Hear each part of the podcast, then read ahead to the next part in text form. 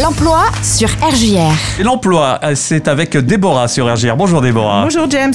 Aujourd'hui, on va parler de salaire. Oui, de salaire. Et le surtout de, négociation de salaire. Oui, parce qu'on va pas se mentir, quand on travaille, c'est pas que pour le plaisir, c'est surtout pour le salaire. Je oui, c'est vrai que euh, des fois, nous, on a la chance de faire un métier, en tout cas, nous, qui nous apporte du plaisir. Oui. Mais c'est vrai que le salaire a aussi une importance. Ah, forcément, on prendrait pas n'importe quel poste pour n'importe quel salaire, et c'est jamais évident de savoir où on se situe, euh, comment négocier, ce qu'on va pouvoir valoriser. Enfin voilà, c'est toujours un petit peu tabou en France. De toute façon, le salaire, on n'aime pas trop parler d'argent, euh, même entre amis, c'est pas quelque chose qu'on fait. Alors Ouais, c'est purement français, mais euh, voilà, c'est comme ça. Ça, c'est culturel en France. hein. c'est culturel. Alors, pour avoir vécu en Angleterre, c'est pas du tout le cas en Angleterre. Ils sont On- plus décontractés là-dessus, les Anglais Complètement. Oui, oui, oui, c'est pas un souci de parler d'argent, mais bon. Ah ouais. Bon. C'est tout. Je pense que peut-être que ça évoluera. Toujours est-il que ça reste assez tabou parce que je pense que chacun se compare par rapport à un chiffre justement. Ouais.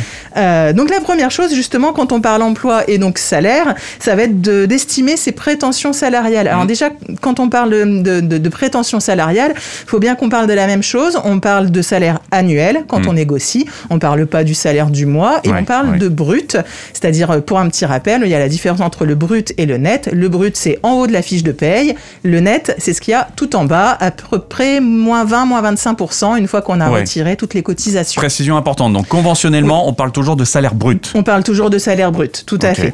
Et annuel, encore une fois, parce que c'est important de dire annuel, parce que ça va comprendre autre chose que ce qu'on va toucher tous les mois, justement. On va revenir Ouais. dessus un petit peu après. Euh, la première chose, déjà, c'est d'estimer à peu près où, euh, où on se situe de par son expérience, de par sa formation et de par le poste visé. Hmm. Il faut, faut rester un petit peu dans le, euh, dans, bah, dans le contexte euh, vers, dans lequel on est.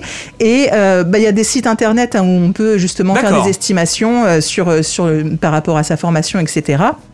Et euh, il y a de toute façon aussi des salaires en dessous desquels les entreprises ne pourront jamais aller, Hmm. qui vont être définis dans les conventions collectives par rapport à un coefficient sur le poste où on va être obligé de vous payer un minimum de temps. Euh, alors on peut payer beaucoup plus là-dessus, il n'y a pas de souci, mais en tout cas il y a les minimums qui sont déjà Ouais. définis. Ça, c'est comme ça. C'est comme ça. Voilà. Ouais. Dans chaque branche, il y a tou- toujours des, des Comme on dit, c'est incompressible. Incompressible, tout comme le SMIC l'est aussi. Ouais, en tout cas, il y a la même chose du coup pour l'ensemble des branches et des postes. Après, les histoires d'ancienneté, tout ça qui viennent se greffer là-dessus. Ça, ça vient un petit peu après. Et justement, c'est à ce moment-là qu'on va parler un petit peu de négociation du salaire, parce que qu'est-ce qui va rentrer dans le salaire? Donc, il y a forcément le salaire, entre guillemets, le taux horaire fois 151,67 heures. Mais à ça, on va pouvoir rajouter pas mal de choses selon les entreprises. On va avoir donc le fixe, mais on va avoir aussi le variable. Le variable, ça peut comprendre pas mal de choses. Ça peut être des primes liées au poste en elles-mêmes, comme des primes, des primes de risque, des primes de froid, des primes d'habillage, enfin ce genre de, de primes qui sont vraiment directement liées au poste. Les frais? Et ça peut être aux frais également aussi. Ouais, ouais. Euh, ça peut être également des primes euh, liées à votre propre travail, à votre performance en fait. Mhm. Donc ça va être par exemple des primes, euh, des primes sur objectifs, des objectifs individuels ou des, des objectifs euh, collectifs. Ça, c'est souvent dans les secteurs commerciaux, ça. Alors beaucoup. Alors c'est sûr qu'en Ouais. général, on dit les commerciaux, la moitié de leur salaire c'est du variable, c'est-à-dire que mieux euh, je fais mon travail, plus je vais vendre, plus je vais toucher. C'est vrai, c'est le cas pour pour les commerciaux. Mais pas uniquement. Il y a aussi beaucoup. euh, Moi-même, j'ai des variables. Et il y a beaucoup d'entreprises qui ont des variables Mhm. liées à un objectif atteint ou pas de soi ou de son équipe ou de sa région. Mhm. Et euh, c'est le cas en tout cas dans beaucoup de, de grands groupes. Donc ça, faut bien le prendre en compte aussi dans la négociation du salaire parce que ça rentre. euh, C'est forcément partie intégrante de ce qui va rentrer dans la poche à la fin de l'année ou ce qui ne va pas rentrer justement. Ouais, ouais, ouais. Ça, sert, ça, ça sert aussi pour les employeurs bah, à motiver les équipes. Tu atteins ton objectif, je te donne ta prime. Tu l'atteins pas, je te la donne pas. Voilà. Ouais. Euh, on va avoir aussi différentes euh, composantes de la rémunération. Ça peut être, euh, alors il y a des primes de 13e mois qui rentrent pas forcément justement sur, c'est pas c'est pas un variable lié à des objectifs. La prime de 13e mois elle est attribuée ou pas selon la convention.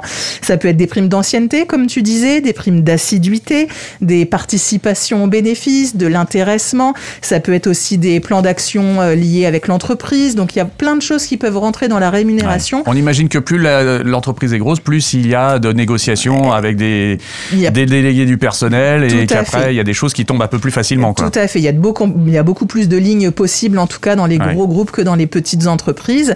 Euh, on peut avoir aussi bah, la, la mutuelle, une participation avantageuse de l'entreprise pour la mutuelle. Mmh. Ça peut être aussi lié à la, à la prévoyance aussi, au régime de retraite, des complémentaires qui vont Mmh. pouvoir aussi entrer en compte. Enfin voilà, il y a vraiment beaucoup de choses qui peuvent aller avec. Et aussi tout ce qui est avantage en, na- en nature, par Donc exemple. une tout ça, ça se négocie au moment Ça se euh, négocie. on arrive quoi finalement. Alors, il y a certaines choses qui font partie intégrante déjà du pack de rémunération. Hmm. Et puis après, on peut essayer de demander, ben voilà, moi, euh, je pense qu'une voiture de fonction sur ce type de poste, etc. Hmm. Et ça reste aussi un avantage en nature euh, quand on n'a pas la voiture et à payer et euh, comment à entretenir. Forcément, ça reste, même si c'est pas un dollar au bas de la fiche de, de- Hmm. paye, Ouais. à l'année, forcément, ça reste aussi euh, une partie intégrante de la rémunération. Ben oui. Euh, le mieux, en tout cas, c'est de pas arriver en disant moi je veux tant et point final. Ah. C'est vrai déjà d'y aller avec une fourchette. Ouais. Le salaire en dessous duquel vous ne voulez pas, vous ne pouvez pas descendre euh, de par, euh, de par déjà peut-être le poste que vous occupez actuellement, Ouais, hein, par ouais, c'est ça, exemple. ouais. Et puis il faut que ça soit vraiment en lien euh, et cohérent avec ce que vous, malgré tout ce que vous gagnez aujourd'hui. Ça sert à rien d'aller dire euh, à votre recruteur que vous gagnez beaucoup plus que ce que vous avez, parce que le recruteur de toute façon il est pas dupe et il connaît bien le marché aussi. Oui, il aura une idée de façon assez précise déjà de, de ce qu'on peut valoir. Voilà. Hmm. Et justement, quand tu dis valoir, euh, il est important de ne pas se dévaloriser et, se- et prendre le premier salaire le plus bas qu'on va proposer parce que ça serait aussi se dévaloriser et puis ben, démontrer un manque d'intérêt, en tout cas pour le poste visé. Donc, euh, si on accepte trop bas, ben, ça va pas. Hmm. Si on demande trop haut, ben, ça va pas non plus. Il Oui. faut savoir et se, et se valoriser et puis ben, valoriser le poste sur lequel on va. Garder une certaine cohérence, comme on dit. Une cohérence, tout à fait. Euh, c'est rarement le euh, vous qui êtes en entretien qui allez aborder la question du salaire. hein, c'est plus le qui va mettre le sujet sur la table. C'est un Ouais. petit peu délicat d'arriver. Bon alors, au fait, tu me payes combien? Euh, C'est pas tout à fait ça. C'est plus lui qui va demander. Alors, est-ce que On vous peut avez être inquiet, parce qu'il y a des moments, dans un, entretien, ça peut ne pas tomber, ça. Ça, ça peut, donc euh, on peut éventuellement, alors après ça dépend aussi du, du type de poste, hein, mais euh, on peut en fin d'entretien, alors pas en début évidemment. Ouais, mais en ouais. fin d'entretien, euh, par contre on n'a pas évoqué la rémunération, les salaires, est-ce que c'est quelque chose qu'on aborde aujourd'hui ou, mhm. ou lors d'un prochain entretien, et puis bon voilà, en tout cas, en- tant que possible, c'est le, le recruteur qui va, qui va dire, et vos prétentions, elles se situent de quel ordre, Ouais. donc encore une fois, on donne une fourchette, on négocie, si on demande un peu plus, on justifie, on ne dit pas bah, je veux plus parce que c'est vrai que je mérite plus. Bah oui, mais je mérite plus parce que j'ai tant d'années d'expérience, parce que j'ai telle formation, j'ai telle expertise, parce que c'est un métier pénurique et que euh, je sais que j'ai des compétences qui sur le marché sont rares. Mmh, voilà, mmh. il va falloir valoriser pourquoi on demande un petit peu plus. Effectivement. C'est assez compliqué les salaires, n'est-ce pas? Mais, euh, en tout cas, euh, c'est pas donné à tout le monde, moi, je pense, de négocier son salaire. Et justement, euh, quand on dit c'est pas donné à tout le monde, si vous postulez sur un poste de commercial, là justement, ça va être une manière aussi de juger de vos compétences en tant Ouais. que commercial sur les échanges de chiffres, sur l'argumentaire, etc. Si t'es pas capable de euh, d'argumenter ton propre salaire, eh ben, tu vas peut-être avoir du mal à aller vendre ce que tu dois vendre en tant que commercial. Donc ça Eh peut ouais. être aussi euh, un critère de sélection à ce moment-là. Waouh. Eh bien, merci d'avoir euh, apporté toutes ces précisions-là. Eh ben avec plaisir. Très bien.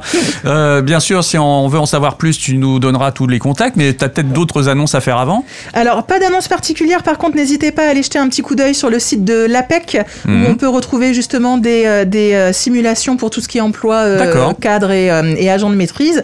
Donc, selon la région, encore une fois, on n'en a pas parlé, mais d'une région à une autre, on n'est pas rémunéré de la même manière. En Ile-de-France, les salaires sont plus élevés qu'en Corrèze ou en Oui. Creuse, par exemple. Forcément. Donc, voilà, encore une fois, il y a plein de choses à mettre en compte. Allez sur le site de l'APEC, vous aurez un petit peu plus de renseignements là-dessus. Très bien. Et bien sûr, si on a envie de te poser des questions, comme d'habitude, on peut te contacter On me directement. contacte directement au 06 69 34 17 08 et puis des infos emploi tout métier confondu sur randstad.fr. Merci beaucoup, Déborah. Merci, à bientôt. À très vite.